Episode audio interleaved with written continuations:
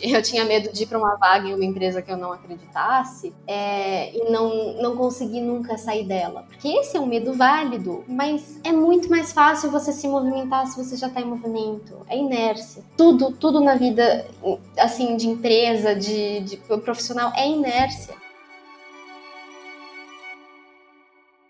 Olá pessoal, aqui é o Shin do Podcast e no episódio de hoje estamos com a Paola Gaspar, que ela vai contar a sua história pra gente. Oi, gente, tudo bom? A, a Paola é engenheira ambiental formada pela Poli no ano de 2019. Ela tem duplo diploma na França. Eu não sei falar o nome da faculdade, então depois ela conta aqui. E hoje ela é trainee na Solvi, ou Solvi Participações SA. Então, hoje agora começando sobre a época de Poli, você pode contar um pouco mais sobre como que foi, é, suas expectativas na época que estava estudando, até mesmo antes de entrar na Poli, o que você esperava? Uhum. Bom, vamos lá. É, eu entrei na Poli em 2014, né? Já dois anos antes de entrar na Poli, eu já sabia que eu queria não apenas Poli, mas duplo diploma, né?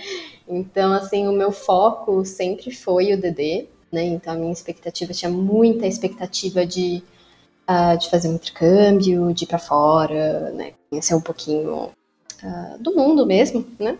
Sair um pouco do Brasil. É, e, e, claro, né? Então, quando a gente tá na época do vestibular e tal, é, se esforça muito, é muito difícil. Então, assim, entrar na Poli foi uma conquista muito grande para mim.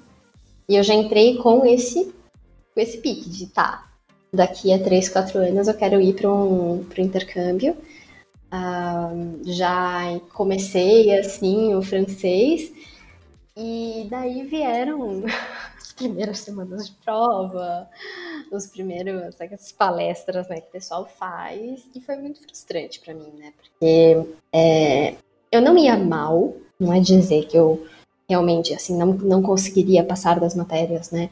Uh, na maior parte das vezes eu passei sem DPs, né? Então eu tive algumas DPs na Poli, mas não muitas. Uh, mas eu não tá longe de ser aquela média 8 que eles falavam que era né, necessária para DD. Então, uh, já de cara, né, no, já nos primeiros meses, eu me frustrei bastante. E, claro, né, ritmo da poli, ritmo de tudo, eu comecei o francês. Uh, e eu percebia que eu não conseguia avançar direito na língua, porque eu estava tão ocupada, assim, varando noite, estudando cálculo, que eu não, né, então uh, foi. Eu, eu entrei na Poli com uma expectativa altíssima. E nos primeiros meses ela já foi assim, já foi levando muito, muito tapa na cara, né? De não, não é tudo isso aí, né? Se você vai ter que se esforçar muito mais para conseguir passar das matérias. Imagina tirar uma média 8. uh, então foi um pouco isso, assim, né? No começo chegando é, chegando aí, né, no, no, final do primeiro ano, eu ainda estava na época da Poli, em que a gente tinha é, entrava na civil e na ambiental junto, né? Eu não queria nenhuma das duas, eu queria produção. eu e metade da população politécnica, né, entra na Poli querendo produção. Mas ao longo do ano, fui gostando das matérias, fui gostando da turma, fui me enturmando lá no SEC, né? Na época só tinha o SEC. E lá pela metade do ano, eu, eu falei, ah, acho que eu vou para civil, né? É o que faria sentido para mim, porque eu nem sabia o que era ambiental. E pouco antes do, do tempo de decisão, né, eu vi que um, que um pessoal tava meio em dúvida. Eu falei, nossa, então deixa eu ver o que, tem ambiental, né? Só para desencargo de consciência. E daí eu vi o currículo, eu vi as matérias e eu me apaixonei. Eu falei, nossa, que DD, que produção, que civil, que o que, sabe? Era, isso, era aquilo lá que eu queria. Então foi primeiro ano da poli foi um ano né, de frustração, de grande frustração, né? Aquela quebra de expectativa que você acha que ah, vai entrar e minha vida vai mudar, e daí. Daí você descobre que estudar para o vestibular era tipo só o treino, né? Para estudar na poli. E, e daí eu consegui né, descobrir, me descobrir lá dentro e descobrir que ambiental era a minha área. Então, na verdade, no fim do primeiro ano da poli, o meu plano de DD já estava bem mais reduzido, já estava com bem menos expectativa de fazer um DD e com muito mais vontade mesmo, né, de abraçar aquele curso mesmo. ou essa ambiental. Uh, até que, né, passaram os anos, fui fazendo as coisas, fui fazendo né, as matérias, gostando dos professores, fiz iniciação científica, fundei o CAEA. pouca coisa. É pouca coisa, tudo bem assim, né? Fundei CAEA. Participei da gestão do SEC de um ano, né? E daí no final do ano a gente já estava conversando de, de, montar uma gestão do CAEA, fundamos o CAEA, chamamos né, os nova geração de bichos para poder tocar. Fui representante discente, né? Eu fui RD na COC. E chegou aí a fatídica época de prestar, uh, prestar intercâmbio, né? Minha geração, terceiro ano. E eu tava com a cabeça de, ah, vou prestar um AE aí, né? Porque AE tinha, era open vaga, né? Tinha muita, muita vaga pra gente. Daí eu falei, ah, vou prestar um, AE. E nessa época eu tava namorando um intercambista, né? Na Poli. Inclusive já casamos. Alguns anos depois. Época a gente se tinha se conhecido, eu tava namorando, ele, tá, ele ia voltar pra Alemanha. E ele falou pra mim, né? Ah, por que você não presta um DD? Né? Eu falei, DD, você acha? Eu lá com a minha média normalizada, 6,5, 6 e 7, alguma coisa assim. Falei, cara, não, né? Média normalizada 6 e pouco, você acha? Tem condições. Ele, não, mas só presta, né? Só pra ver. Passei. choque assim completo para mim, porque era um sonho, foi um, o meu, né, meu norte para entrar na Poli. E eu passei totalmente assim, eu com duas DPs, entendeu? Eu ainda tava fazendo re-off de, de R1 e eu passei, eu falei, meu Deus, eu tinha três meses para aprender francês. Porque eu tinha largado o francês lá em 2014 e falei, kkk, não vou fazer intercâmbio coisa nenhuma, não vou parar aqui. Tinha três meses para tirar o B1. Uh, então foi, foi uma trajetória interessante esses primeiros anos da Poli, né? E no final eu percebi que, claro que a média é importante, uh, mas, por exemplo, né, o fato de você ter uma DP e conseguir superar é uma coisa que eu não sabia, mas é, mas é algo que a Serrente se interessa, né? São os uhum. alunos, porque se você pega aluno que é só estrelinha na Poli, chega lá na, em outro país leva uma lambada lá na primeira prova, porque é em outra língua, é outra metodologia, tem outras dificuldades, a pessoa se desestabiliza e larga o DD. Nossa. Uhum. Então, alguém que consegue superar uma DP, pra ser 20, é um ponto positivo. E eu fiquei tipo, gente, o quê? Por que ninguém me avisou antes? Uau, então já é um primeiro mito pra gente desmistificar aqui, né? Que interessante. Claro, né? Assim, é, existe a previsão de formação, né? Então, assim, eles olham, é muito importante já ter pelo menos uh, estar a caminho de matar o biênio uh, ah, para fazer um duplo diploma. Porque realmente, gente, sério, você vai passar dois anos fora, você não tem tempo de voltar e se preocupar em passar de numérico, sabe? Realmente tem que matar esse tipo de coisa antes. É, mas é possível é possível. E sobrou vaga, sobrou vaga no meu ano. Nossa. Uhum. No ano seguinte, não só sobrou vaga, como sobrou vaga e sobrou bolsa. Caramba. Sabe? Então, tipo, porque as pessoas elas têm tanto trauma de, ai, entrei querendo DD, não vou nem prestar porque sei que não vou conseguir, e tipo, sobrou bolsa. Né? O pessoal quando de 2015, quando foi prestar, sobrou lá uma, uma das capes que a gente tinha, né? Então, é, é possível. É possível fazer É possível, gente, acredite. que legal, que bacana saber disso. Pois é. Se, se, eu tivesse me dedicado um pouquinho mais, ele quem sabe. Mas é, é muito é, bom. Depende do. Da, depende também da vontade, né? Porque fazer um duplo diploma é um investimento pessoal, né? É um sacrifício pessoal muito grande. Claro que é perrengue chique. É, mas é perrengue mesmo. É, é, morar em outro país, ter que se virar em administração em outra língua, ficar longe da família. Né, eu tava fora, morreu meu cachorro. E uhum. você não uhum. pode voltar, né? Não, não tem, é, é, bem difícil. É bem difícil. Uhum. Imagino, imagino. Essa é uma uhum. experiência que agrega, agrega bastante, né? Uhum. Nossa, tem muita coisa ali que dá pra, pra gente esmiuçar, porque você fez pouca coisa poli, né? Então daria várias horas é. aqui de episódio, mas eu queria só voltar um pouquinho antes, nessa época que você fez bastante coisa. Isso, agora na sua visão, que te ajudou a a ter mais interesse pela carreira técnica ou o contrário, foi a carreira técnica que te fez ter mais interesse em mais coisas além da poli, é, mais em torno disso, por exemplo, a própria IC que você fez? Uhum. Eu acredito que fazer a poli é muito mais fácil quando a gente gosta do que a gente está fazendo. Conheço muita gente que fez a poli, conseguiu sobreviver à poli, né? Uh, sendo que na verdade queria ter feito fé. Né? Queria ter feito administração, ou queria ter feito economia, queria ter feito outro curso, mas acha que um título de engenheiro vai te dar maior empregabilidade. É verdade? Meio que é, né? De fato. É, é um pouco mais, é, mais fácil, em geral, entrar no mercado quando você tem um título de engenheiro. Isso não quer dizer que você vai ganhar o que você acha que um engenheiro ganha isso não quer dizer que as pessoas, que você vai ser engenheiro, que você vai poder tirar o seu CREA, porque assim, a maioria dos meus amigos, né, agora formados, é, as empresas falam, não, não precisa nem tirar CREA, você vai ser analista pelos próximos 6, 7 anos, né? Então você não vai ter que assinar projeto nenhum. Não, não tem. Uhum. É claro, né? Se você quer trabalhar com engenharia, ter um diploma de engenheiro é essencial.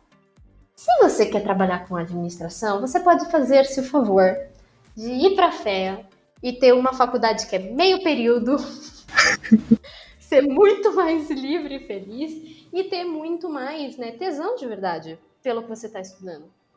Porque uma coisa que para mim foi muito importante quando eu entrei na ambiental, não quando eu entrei na poli, mas quando eu entrei na ambiental, foi essa questão de escolha consciente, né?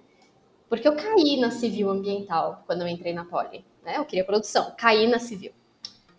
Quando eu fui para ambiental de livre, livre espontânea né, vontade, quando eu olhei, eu falei, putz, essa matéria eu quero muito ter.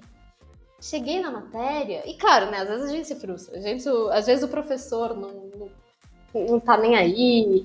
É, eu acho que ambiental tem um diferencial dos outros cursos da Poli, porque como é um curso muito novo, quem idealizou as matérias, né? Quem criou o escopo das matérias, quem criou o material didático, quem planejou tudo, são os professores que atualmente dão essas aulas, né?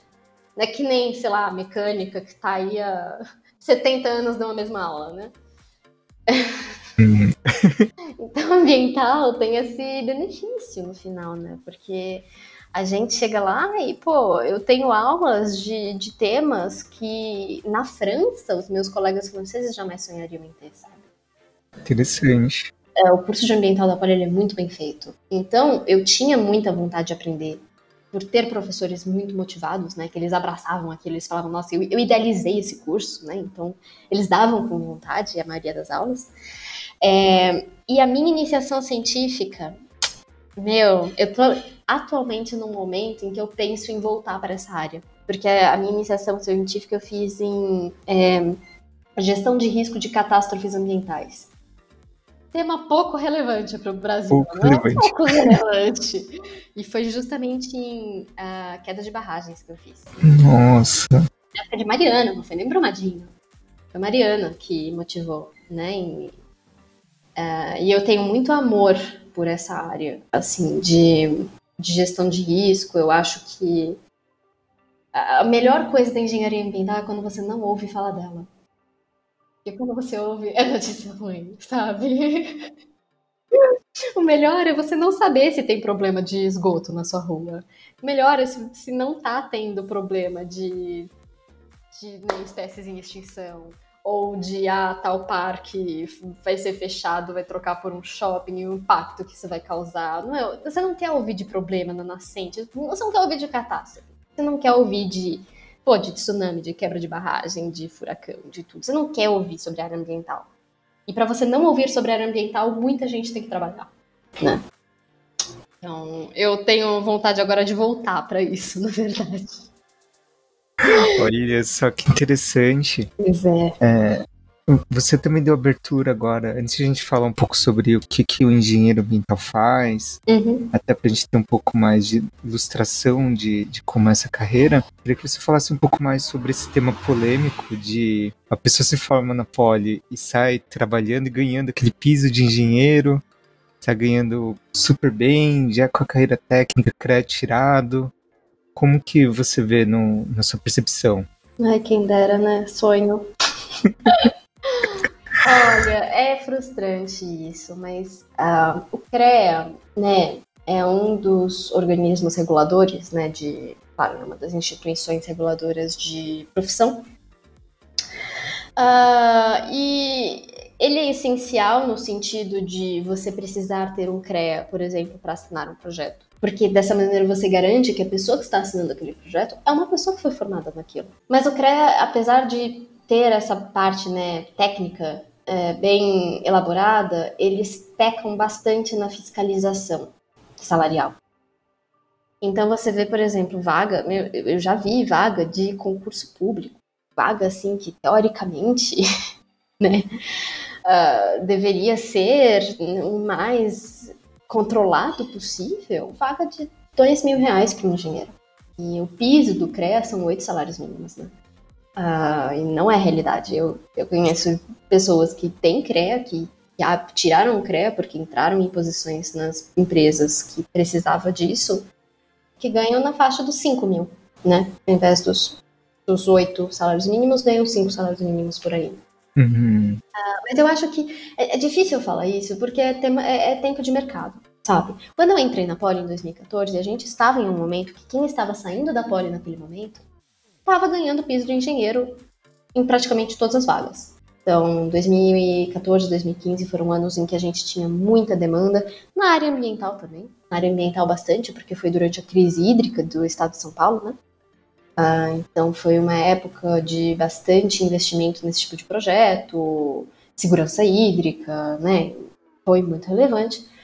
E agora, gente, eu saí da Poli, por 2019, 2020, você quer crise pior que essa, sabe? A gente está em crise mundial econômica, estamos em crise né, do mercado brasileiro, economia, estamos em crise um, né, coronavírus, não tem que falar muito, então pandemia, a gente tem fábricas fechando, a gente tem, recentemente, né, Ford fechou 5 mil, 5 mil funcionários extremamente qualificados na rua.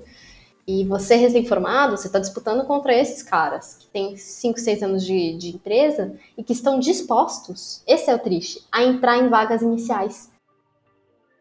Essa que é a complicação, porque a gente está disputando para entrar em vagas né, de analista júnior, isso quer dizer, analista júnior, né? Quer dizer que você vai ser. Você vai fazer as funções, por exemplo, analíticas, técnicas de, de engenharia, sem assinar o projeto. Uh, ganhando na faixa entre 3 e 5 mil, né? E disputando com gente que está desesperada, né? Tinha uma carreira, tinha um plano de carreira, já tem minha experiência e eu já vi pessoas com pós-doc prestando vaga de analista. Como, é que, como que, que você entra nessa disputa? Né? Então, a gente está num momento totalmente atípico de mercado. Eu não posso dizer, né, se uma pessoa né, que está começando a poli agora está ouvindo isso, que essa vai ser a realidade quando ela sair da poli. Não dá para dizer isso, né? Uh, a gente tem gerações e gerações da poli que viveram isso, né? Então, geração dos anos 80, por exemplo, né, da década perdida, que as pessoas saíam da poli e iam abrir restaurante, né? Porque era o que dava. E, e foi uma geração, foram 10 anos. Espero que não sejam os próximos 10 anos. pelo bem da nossa categoria, pelo bem da nossa profissão e pela necessidade do país. Mas o que eu posso dizer é, existem uma série de outras né, frentes que estão sendo muito relevantes no, no Brasil, né? Estão acontecendo. Então a gente tem o novo marco do saneamento, que em tese, né, a gente tem que ainda ver no que, que vai dar, mas em tese vai abrir muito mais vaga de, é, de engenharia ambiental, de engenharia hídrica. Um, a gente tem muitas empresas agora que estão se reinventando para esquemas né, de, uh, de home office. Então, às vezes, não necessariamente você vai ganhar um salário compatível com, por exemplo, viver em São Paulo, mas às vezes você não precisa viver em São Paulo para ter um emprego em São Paulo, né? Então eu tô vendo bastante disso, de migração do pessoal indo morar em cidades mais baratas, ganhando salário paulista. E daí é bacana, daí é legal, né? Então daí a gente tem outra conversa. Uh, então eu acho que a gente está num momento muito instável, de muita transição, muita crise, né? 14% aí de desemprego recorde histórico. É, é, muito difícil falar agora no que, que vai dar. Eu não sou economista, né? Não fiz fé. Então, vou deixar isso para eles falarem. Mas eu acredito que, né, a gente vai, a gente tem uma desvalorização agora muito importante na nossa profissão é, que eu espero que seja remediada nos, próprios, nos próximos anos. Legal. E, e uma coisa bem interessante também para pensar, até para quem vai ouvir aqui o episódio ou as próximas gerações da galera que está entrando na Poli, é aproveitar justamente a galera que está se formando agora, em época de crise, para ter esses aprendizados, né? Então, como que a galera se virou formando agora em 2020, 2021, uhum. é, no, no, meio do caos da pandemia, no meio do caos de, de todas essas crises, mas ainda assim tem maneiras, estratégias de como se virar, né? Uhum. É, olhar esses pontos mais quentes de mercado, o que está acontecendo, se antenar, é, se preparar em termos de, de aprendizado mesmo, estudar o que é de ponta, ter os contatos, as pessoas com quem conversar também, para poder tirar esses, é, esses ensinamentos bem bacanas. Um ponto também para a gente abordar aqui, é, agora guinando um pouquinho para um, um, assunto um pouquinho mais feliz, né, Paula? É sobre a sua área como engenheira, como trainee, se puder contar um pouco mais sobre como que é, como que é seu dia a dia, o que você faz. Uhum. Não, claro. É, vamos lá, eu sou trainee na Solvi. Você falou certinho na primeira vez. é, eu sou trainee na Solvi, uh, que é um grupo uh, enorme né, de engenharia ambiental no Brasil. Uh, nós somos. Né, eu trabalho na holding, então eu trabalho no escritório central de uma empresa que tem 64 empresas. Então, Caieiras, Loga, Coleta, todas essas empresas de resíduo relevantes aqui em São Paulo são nossas. Além de temos operações né, no Brasil inteiro, temos operações em outros países. É uma empresa brasileira, né, nacional. E eu tô dentro da área de inovação, né? Que você estava falando que você estava aí na, em Open Innovation. eu tô em Closed Innovation, né? Eu tô na inovação interna na, na equipe de eficiência operacional e melhorias contínuas. Então a gente olha para dentro. E a gente tem também dentro da Solvi um hub de inovação que é Open Innovation, né? Que olha para fora. Então, eu tô na parte que olha para dentro, eu tenho um outro colega trainee que tá nessa parte que olha para fora e a gente se troca aí, né? Se conversa bastante uh, sobre esses tipos de inovação. Uh, por ser uma vaga de. Né, dentro da engenharia ambiental, é uma empresa de engenharia ambiental, e por ser uma vaga de inovação, uh, eu consigo aproveitar muito do, do que eu tive de treinamento, assim, tanto nos meus estágios, quanto na minha iniciação científica, quanto na minha formação. Né?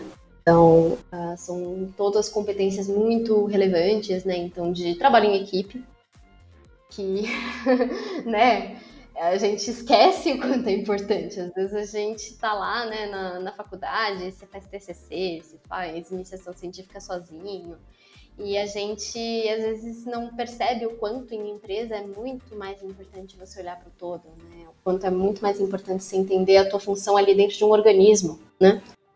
Não é a sua meta, é como você pode fazer com que a meta de todo mundo seja cumprida, né?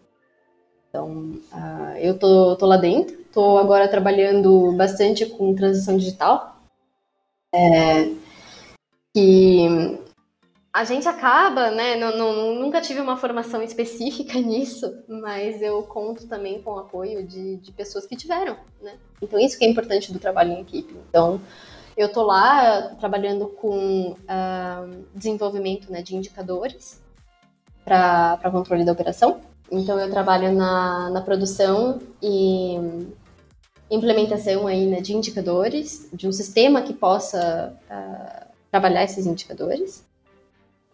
Um, para que realmente toda a empresa tenha, tenha controle sobre o que está acontecendo, né? Então, tanto indicadores operacionais, indicadores estratégicos, indicadores financeiros, um, e que por eu ser trainee, eu tenho isso como projeto, né? Dentro do trainee a gente tem dois anos que a gente faz um projeto prático. E esse é o meu projeto. Né? O meu projeto é a implementação desse sistema de controle de indicadores.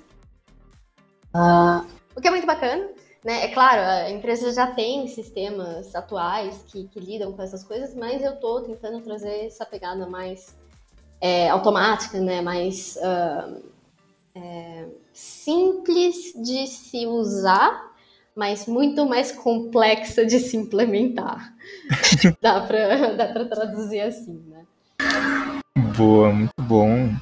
E, e é interessante você trazer essa visão para cá sobre essa parte de aplicar uma, uma habilidade que a gente não necessariamente tem na poli logo de cara. Então, por exemplo, você trabalhar hoje com indicadores, é, uma transição digital, não necessariamente é uma coisa que você aprendeu no dia a dia da poli, né? Você tem uma matéria disso. Mas o conjunto de coisas complexas que a gente aprende lá ajuda a trazer essa visão mais analítica, mais racional de, é, de como implementar esse tipo de, de situação, né? Que no fim do dia também é um problema de engenharia no final, né? É um problema complexo que a gente tem que resolver por, por etapas, né? São camadas que a gente vai, vai implementando, que aí vão ficando cada vez mais complexas, mas precisa de um pensamento sistêmico ali por trás, né? Sim, sim. Real. É, com, com relação né, ao que isso cruza dentro da engenharia ambiental, é, é realmente a formulação desses indicadores. Né? Eu tenho que saber o que é relevante para as operações saberem. Né? Então, por exemplo, a gente tem aterros, é, quão relevante é o associar a, as condições né, pluviométricas, então quanto está chovendo no aterro, com quanto a gente está produzindo chorume. Ah, para eu checar se a impermeabilização está certa. É, para eu saber, para eu poder prever quanto que a gente tem né, que manejar dentro da nossa operação o nosso é, reservatório de chorume para ter certeza de que ele sempre vai estar tá num tipo um nível confortável um, para essas chuvas históricas aí que a gente tem sempre, né? a gente sempre quebra recorde em janeiro, né? Já percebeu? De chuva, de vento, de alagamento. Então, assim, imagina isso numa operação, né? Passando um trator em cima de, de resíduos, você tem que ter certeza de que o seu, seu trabalhador está seguro, né? De que o motorista do, do trator não vai derrapar. Então você tem que saber quanto, assim, é, é um planejamento muito complexo. E eu não, eu não vivo o dia a dia da operação, né? Então, é claro, quem vive na operação, justamente que é quem tem lá o criativo bonito, é o pessoal que, que assina aquilo e que fala: não, eu vou ter tantos, tantas toneladas de terra disponível para a gente aterrar esse resíduo hoje, porque semana que vem, né, ou amanhã vai ter tal chuva. Então, assim, é, é uma, uma operação muito complexa. E eu, dentro da holding, né, dentro da. É, do cérebro, teoricamente, assim, né, do, do organismo mesmo da Solvi, a gente está lá para como que a gente vai fazer para que essa pessoa na operação tenha um, um acesso fácil do que está acontecendo no mês, né? Porque no, no, dia a dia da operação você está apagando incêndio do dia, né? Você às vezes não vai conseguir ter um controle sistêmico porque não, não tipo, não te cabe naquela realidade, né? Você está vendo o problema de primeira mão.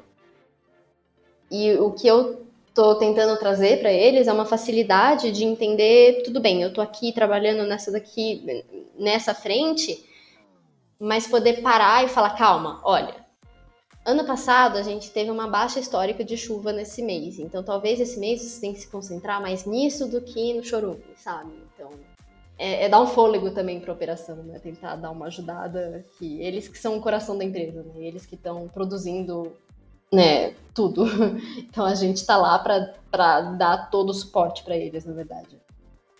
Que bacana, nossa, bem, bem interessante mesmo. Uhum. E até é, bem esse exemplo que você falou sobre como que o, o trabalho em grupo reflete isso, né? Tem que ter um, trabalho em conjunto, uma coisa integrada ali entre as áreas, senão realmente a pessoa só apaga incêndio do dia a dia e não traz um, uma inteligência por trás ali, é, e até fica mais complicado o dia a dia da, da operação, né? Uhum. Bacana. E acho que agora, encerrando um pouquinho esse assunto sobre esse trabalho Sim. no dia a dia, queria que a gente abordasse um tópico bem interessante para quem está se formando, né? Então, quem vai se formar hoje em engenharia ambiental na Poli, é, quais são as perspectivas que você enxerga ou mesmo dicas que você acha interessante para as pessoas é, seguirem? Eu acredito que a gente tem que ter bem claro, quando a gente está saindo da poli, quais são as nossas prioridades, né? Porque, é claro, se você vai trabalhar na área técnica, você vai ter menos reconhecimento financeiro, né, de cara, do que se você for para uma consultoria para um banco. Né? Então, a gente, primeiramente, tem que ter isso muito claro de qual é a sua prioridade, né? Quais são os seus planos. Porque uh, eu vivi isso, todo mundo, todo mundo viveu isso, sabe? Que saindo da poli, uh, se você já está num estágio, fica tudo mais fácil. Porque se você tem a chance de ser efetivado, você não tem nem que, que ter essa pausa aí para falar o que, que, eu vou fazer, né? Eventualmente você vai ter que fazer, mas. Uh, mas é, é, muito, muito desafiador e, e você saber ler o, o, momento de mercado. Então, por exemplo, quando eu saí da Poli, uh, né, a minha formatura foi 7 de março. Dia 13 de março, o Brasil fechou? Foi isso? Uma semana depois? Foi, foi por aí. Foi por aí, né? Foi uma semana depois, eu lembro. E que o meu, o meu, a minha formatura foi o último evento de grande porte que podia ter. então, assim, me formei, eu tinha que entender, eu gostaria né, de, de ter entendido naquela época que no momento de crise não é fácil arranjar emprego. Não porque você não é competente, não porque você não é capaz, não porque você não tem coisas boas a dar para uma empresa mas porque em momentos de crise as empresas elas estão tentando ao máximo não demitir pessoas.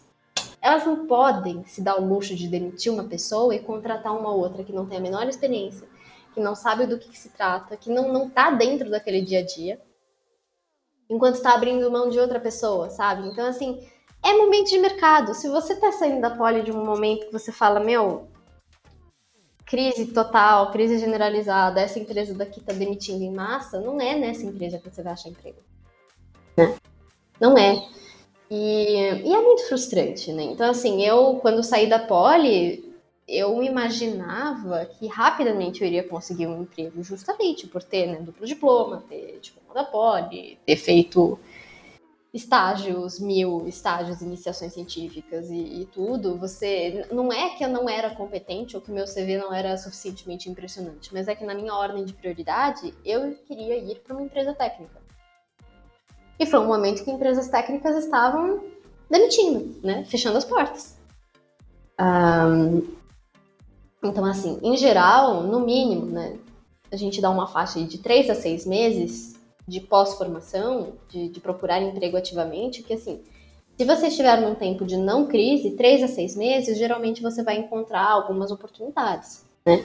Isso foi lendo uma cacetada de, de revista, de, de The Economist, de blá blá blá, de, de podcast, de tudo, né? Porque você fica no pânico, você fala, minha nossa senhora, o que está acontecendo? Por que eu não consigo achar emprego? E daí foi que eu descobri que, ah, é, né? Não tem vaga. As, eu, sério, eu me apliquei para mais de 60 empresas. Nossa. Uhum. E as que me responderam, responderam: olha, seu currículo é incrível, adoraria ter alguma pessoa como você na equipe, mas a gente não tem condições de contratar ninguém agora. Acabamos de demitir. Então, é, é isso, sabe? Então você tem que saber ler o momento. E, e essa era a minha prioridade. Se eu tivesse me dito, eu quero trabalhar em banco, eu quero trabalhar numa consultoria estratégica, né, de, é, de auditoria, sim haviam vagas, mas não eram as vagas que eu estava olhando, né? Então, é, ter um pouco de, de paciência quando você tem uma prioridade, né? Quando realmente o seu foco é trabalhar em área técnica, vai depender do momento de mercado, vai depender de política. Vai depender de qual. Porque, assim, um, dos, meus, dos meus problemas é que eu estava procurando na área hidráulica, né, de hídrica, e não saía o marco do, de regulamento do, do saneamento. E assim, enquanto não sai, eu falava com as empresas, elas falavam, olha, enquanto não sai, a gente não tem autorização de contratar ninguém. E, e ficaram cozinhando mais de um ano a, a norma, sabe? Então, esse é um problema da engenharia ambiental. A, a abertura varia muito da legislação. E às vezes você tem uma legislação que está num momento super, super bom, assim, que você está, tipo, precisando de engenheiro ambiental em todas as empresas, e de repente a lei fala: ah, não é mais engenheiro ambiental que tem que assinar licenciamento. Você demite engenheiro ambiental. Entendeu? Então, tipo, o nosso emprego varia muito da legislação ambiental, que no Brasil varia do, do humor dos políticos, né? Varia é, de qual sapato que eles colocaram no dia. Então, é, é bem, bem complicado, né? Trabalhar dentro da área técnica. Eu acho muito gratificante, eu gosto muito. Uh, mas a gente tem que estar preparado para isso. Se é essa a nossa prioridade, a gente tem que saber que é um país difícil, porque a lei muda muito rápido e da, assim, da noite pro dia a situação pode mudar 180 graus, né? Uhum. Muito bom. E eu adorei as dicas porque bateu bastante com o que eu vivi na, de perto aqui com a galera da engenharia química, né? Então, é, tem a galera que tem que fazer estágio obrigatório, que não estava conseguindo. O estágio continua obrigatório mesmo em pandemia, então foi muito complicado. É, já não é fácil arranjar estágio na área técnica. No contexto de pandemia, todas as vagas, até comerciais, é, das empresas mais técnicas também fecharam. Então foi um contexto bem complicado. E outra coisa interessante também que você falou sobre esse tempo é, e ter paciência para encontrar vaga numa empresa técnica, eu vi com um amigo meu bem próximo aqui da Química, que ele queria muito trabalhar numa área técnica, não estava contente com o emprego dele num banco, é, e ele tomou a decisão de sair desse emprego em fevereiro. Ele falou, pô, eu tô doido para sair, eu quero encontrar emprego. Aí ele conversou comigo, com um amigo nosso em comum, Uhum. E todos entramos nessa jornada aqui. Abrimos as vagas em comum, assim, olha, encontrei essa vaga no LinkedIn, bora aplicar aí. Aí março estourou tudo. Ah, e as vagas que ele estava prestando foram congeladas, igual você falou ali, ah, o cara tá cozinhando ali, porque realmente, é, em contas de, pandemia, de, de crise, as empresas estão num botão vermelho ali, economizando, é. não contratar. Não, logo antes da, de estourar a crise, eu estava fazendo quase duas entrevistas por dia, sabe? Tiveram duas semanas que eu fiz muitas entrevistas em muitas empresas. E daí, porque eles estavam esperando o carnaval, né? Claro. foi lá no carnaval. Então, assim, foi uma, duas semanas que eu fiquei fazendo muita entrevista, que eles falaram, não, agora acabou o carnaval, é agora, agora vai e tal. E daí fecharam. E daí eu recebi mensagens de todas essas vagas falando, oi, essa vaga foi cancelada. Até próximas notícias. Uhum. Então é, é um momento difícil que ele escolheu para sair aí da empresa. É um momento bem difícil, é. mas o que é legal é ter um pouco dessa ideia de rede de apoio, né? É, não é só você que está sofrendo ali, claro, tem todo o contexto global ali de pessoas sofrendo, etc. Mas em, em termos de carreira, de emprego ali, não ficar nervoso, porque pode demorar, as vagas congelam e tem mais gente ali também procurando emprego nessa área ali, no mesmo contexto, né? Se formou agora e tá, quer trabalhar na área técnica. Mas se tiver paciência e puder, claro, dependendo da sua circunstância, puder aguardar, é, pode vir. Por exemplo, esse meu amigo aqui, ele conseguiu vaga agora recentemente, foi pra trainee da Oxtena, então tá ah, todo contente. Bom. Então, é isso mesmo. Demorou, foram vários meses, acho que também foram sete meses que ele, que ele aguardou, fez alguns processos nesse meio tempo, é, mas finalmente conseguiu a vaga na área que ele quer. Então, é, é bem interessante esse seu, seu conselho. Ele foi realmente aplicado na prática aqui com, com os meus amigos. É, uma coisa muito importante que eu percebi é que é muito mais fácil você ser contratado quando você já está em movimento. Se você está inerte, é, é muito complicado, sabe, para uma empresa te contratar. Até pelo emocional mesmo, né? Você chega numa empresa e você pergunta, ah, o que, você está fazendo? Você está com algum projeto atual e tal? Se você fala não, é, é muito impactante para uma empresa, sabe? E eu não digo, ah, você precisa de um emprego para conseguir emprego mas crie as suas oportunidades, sabe? Então, por exemplo, eu que estava aí, né, quando deu uns dois meses de pandemia, que eu percebi que tá, eu não estava conseguindo vaga, comecei a dar aula de francês. Tô dando aula até hoje, eu dou aula noturna, né? Uh, e o fato de eu estar dando aula né, um, estar ganhando algum dinheiro, porque é importante, é essencial, inclusive, né, para você se sentir, sentir que tem algum chão. É muito desesperador, porque tem muito site de vaga que é pago, o que para mim ainda é completamente assim. E é verdade, sabe? Às vezes, para você conseguir emprego, você tem que pagar para ter acesso à vaga. Porque LinkedIn, assim, por mais que tenham vagas lá, geralmente são vagas que te redirecionam para sites e tal. E, e, sendo muito sincero, estando dentro de uma empresa, é muito complicado quando a vaga vem pelo LinkedIn, porque ela vem batelada. Vem mil currículos ao mesmo tempo, sabe? Então é muito. Seria muita sorte alguém olhar a tua vaga que vem pelo LinkedIn, né? Ah, então, ter uma rede de apoio mesmo, ter gente que já está numa empresa, que ouve e fala, olha, eu sei que você quer área técnica, mas aqui a minha empresa que é técnica abriu uma vaga no financeiro.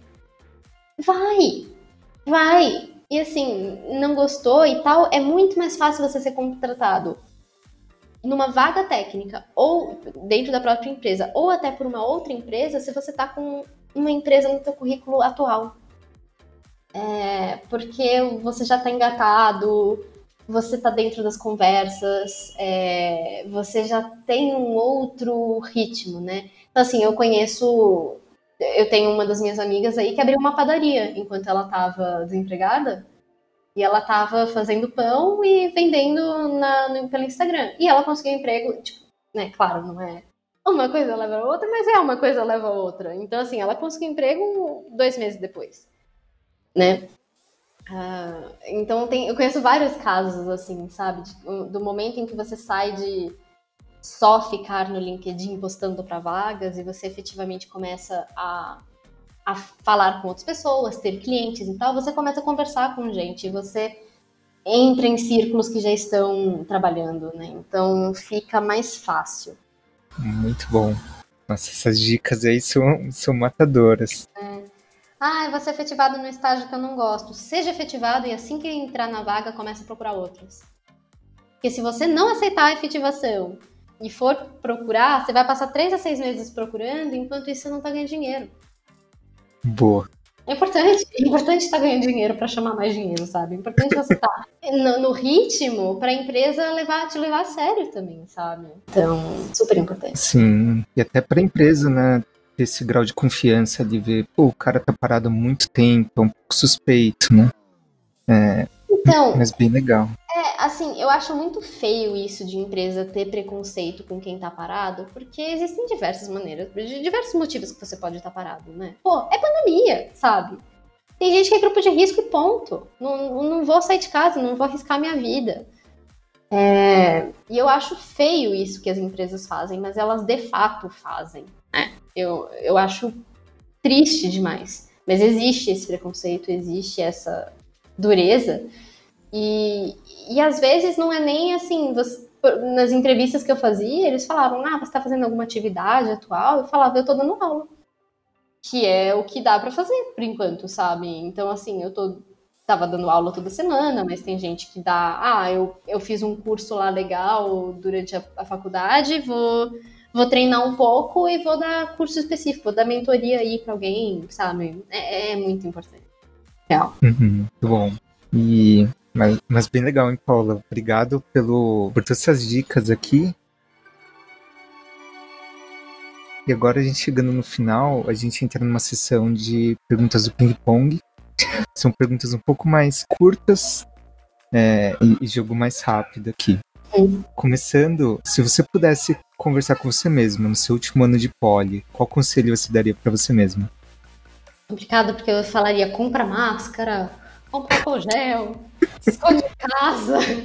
Mas não, eu falaria, falaria para ter paciência. E eu falaria justamente isso. Olha, eu tinha esse medo de começar a dar aula de francês e ficar presa. Eu tinha medo de ir para uma vaga em uma empresa que eu não acreditasse é, e não, não conseguir nunca sair dela. Porque esse é um medo válido, mas é muito mais fácil você se movimentar se você já está em movimento. É inércia. Tudo, tudo na vida, assim, de empresa, de, de profissional, é inércia. Então, assim, não tem problema se você começar a dar aula e daí conseguir um emprego e ter que parar. ou se você começar um projeto com seus amigos, né? Ah, e tal pessoa está fazendo um projeto de iniciação científica que eu posso ajudar e fazer um bico e tal. E daí você consegue um emprego, tipo, faz aquilo no final de semana, não, não tem problema, sabe? Então, não tenha medo de se movimentar só porque não é o que você foi treinada por seis anos a fazer, sabe? Muito bom. E um livro que você recomenda ou você está lendo agora? É, eu sou bem bipolar com livros, assim. Eu gosto ou de romances bem suaves, que eu não tenho que me preocupar com pensar, ou livros de filosofia. Então, que eu demoro seis meses para ler. Então, no momento, eu estou num dos livros de filosofia que eu levo seis meses para ler, tá um pouco difícil. Não sei se eu aconselharia, porque eu ainda não terminei.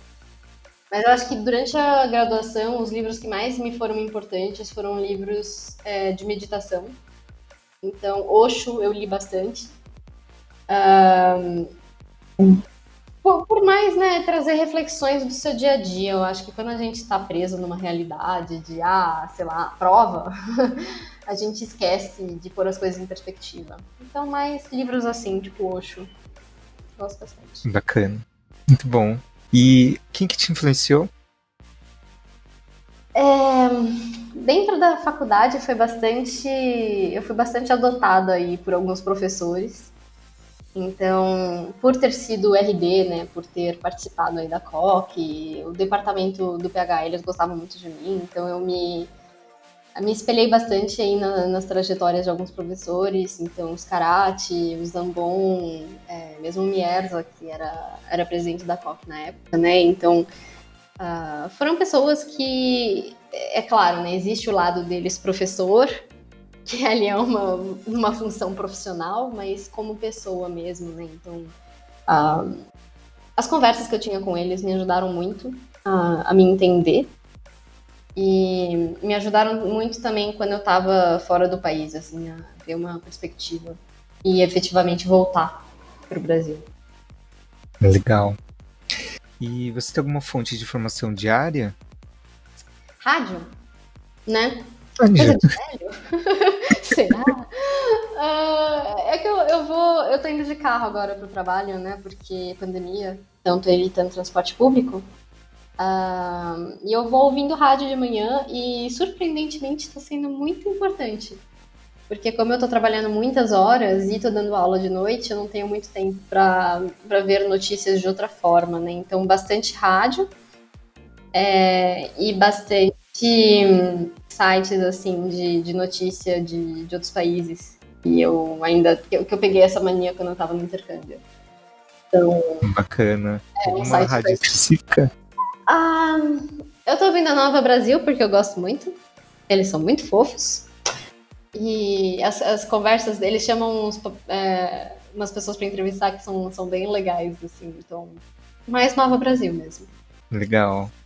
E nessa sua trajetória, você já ouviu muita gente, já desenvolveu muita coisa, mas você deve ter algum aprendizado que você recebeu ou você mesma desenvolveu e agora está passando para frente. Que aprendizado é esse? É, que não. Tudo é trade-off. Então, assim, sonho em fazer DD. Você vai pro DD, você vai sofrer no DD. E tudo bem. Você não tá jogando fora o seu sonho porque você sofre dentro dele. Porque não existe nenhum cenário na sua vida que você vai viver que você não vai sofrer de alguma maneira, né? Então, é o perrengue chique. Vai existir. Vai, você vai estar tá lá fora e você vai estar tá passando frio. Você vai ter dia que você vai estar sozinho. Você vai ter dia que você fala, meu Deus, fazem três meses que eu não vejo o sol. Mas você vai ter. Você vai estar vivendo o seu sonho mesmo assim, sabe? Uh, pegar um emprego numa empresa, eu sempre quis ser CLT, sempre quis trabalhar numa empresa. Pô, tem lados muito duros de ser CLT, sabe? Tem limitações muito grandes, você fica muito à mercê do que a empresa quer para você naquele mês, né? Então, das suas metas e uh, dos, das suas limitações mesmo, de, de ter que um pouco, sabe, bater ponto, de você ter que se explicar quando as coisas não estão bem, é, é, claro, né? Então existe esse trade-off. Você não teria, por exemplo, numa startup. Mas existe uma segurança que você tem que você não teria numa startup. Uh, tudo, tudo na vida é trade-off. tudo você vai ter que ser resiliente e eu acho que para quem passa na poli existe muito esse sentimento, né, de desespero, de meu Deus, eu sonhei tanto com isso, lutei tanto, foram tantas noites mal dormidas, meus pais tiveram que se matar para eu conseguir fazer o cursinho, eu tive que eu tive que trabalhar enquanto eu estava fazendo o cursinho e eu sofri tanto. E agora eu levei tipo um zero de numérico. E nossa, eu não, já é a terceira vez que eu faço a gelinha eu não consigo passar. É muito frustrante viver um sonho e ver que o sonho não era tudo isso. Mas é tudo isso sim, sabe? Tem um, tem um motivo para ser tão difícil. E você, se você chegou até ali, se você chegou até onde você tá, é porque você tá pronto para aquilo, né? Não assim, a gente tem muito essa síndrome do impostor, de nossa, que, que eu tô fazendo aqui? As pessoas são muito melhores que eu. E não, né? Não é. Todo mundo tá vivendo aí dificuldade. Então, mais isso, aceitar que tudo vai ter um lado negativo e tá tudo bem. Legal, muito bom. Adorei o conselho e o aprendizado que você teve, porque durante o, o período crítico ali, o olho do furacão, né, que a gente está sofrendo, seja na poli, seja qualquer outra coisa que tem esse trade-off, é, parece que é o fim do mundo, né? E uhum. depois que o tempo passa, a gente olha para trás e vê que legal, valeu a pena, foi divertido, que eu aprendi, então é muito bom ter esse, essa reflexão aqui. Por isso que eu adoro gravar podcast. Sempre tem um, um, papo bem em cabeça, assim, muito bom. Assim, por exemplo, né? Eu sei que agora é muito difícil para o pessoal ter que fazer curso EAD, né? Poli EAD. Tem gente que tá sofrendo muito com isso, porque você tira a única coisa boa da poli que era ver os seus amigos, né? Mas, porra, por outro lado, que privilégio, né? A gente ter essa chance de poder fazer um EAD e não ter que estar tá expondo a nossa família. Porque essa não é a realidade do mundo, essa não é a realidade do Brasil. A grande maioria das pessoas, assim, que estavam fazendo curso, não podem mais fazer o curso porque não tem essa opção EAD. Ou tem que continuar aí trabalhando e tem que se expor todo dia, né? Então, tudo, tudo vai ter um lado negativo tudo. e a gente tem que né, ser positivo e tentar ver os melhores lados sempre. Legal, muito bom. Vai ter uma mensagem aqui pra gente. E brigadão, Paula, por compartilhar tudo isso. Um papo super gostoso aqui. Se eu pudesse, ficaria mais cinco horas gravando aqui pra esmiuçar tanta coisa que você já fez. Coitado de quem ouve, né? Nada, Eles que lutem. Eles que lutem. Vou dividir o episódio aqui, um pra cada dia da semana. Não, que dó, não. Mas é muito Beleza, bom. muito bom. Obrigada pelo convite aí, Xi. É sempre bom, né? E, é, eu sempre gostei, sempre fui muito de, de abraçar as novas gerações da Poli. Eu acho que cada vez vai ser melhor, né? Cada vez a gente vai deixando uma Poli melhor para os próximos. E, e é isso aí. Legal. Muito bom. Então, muito obrigado, Paola. Obrigado também para quem está ouvindo e acompanhando o podcast. É, não esqueça de compartilhar esse e os outros episódios que estão em todas as plataformas. Pode seguir a gente nas redes sociais, pode mandar mensagem lá no Instagram, no Facebook ou até no LinkedIn. Se tiver alguma dúvida, quiser perguntar ou quiser algum tema também. Então, brigadão e até a próxima. Até, tchau, tchau.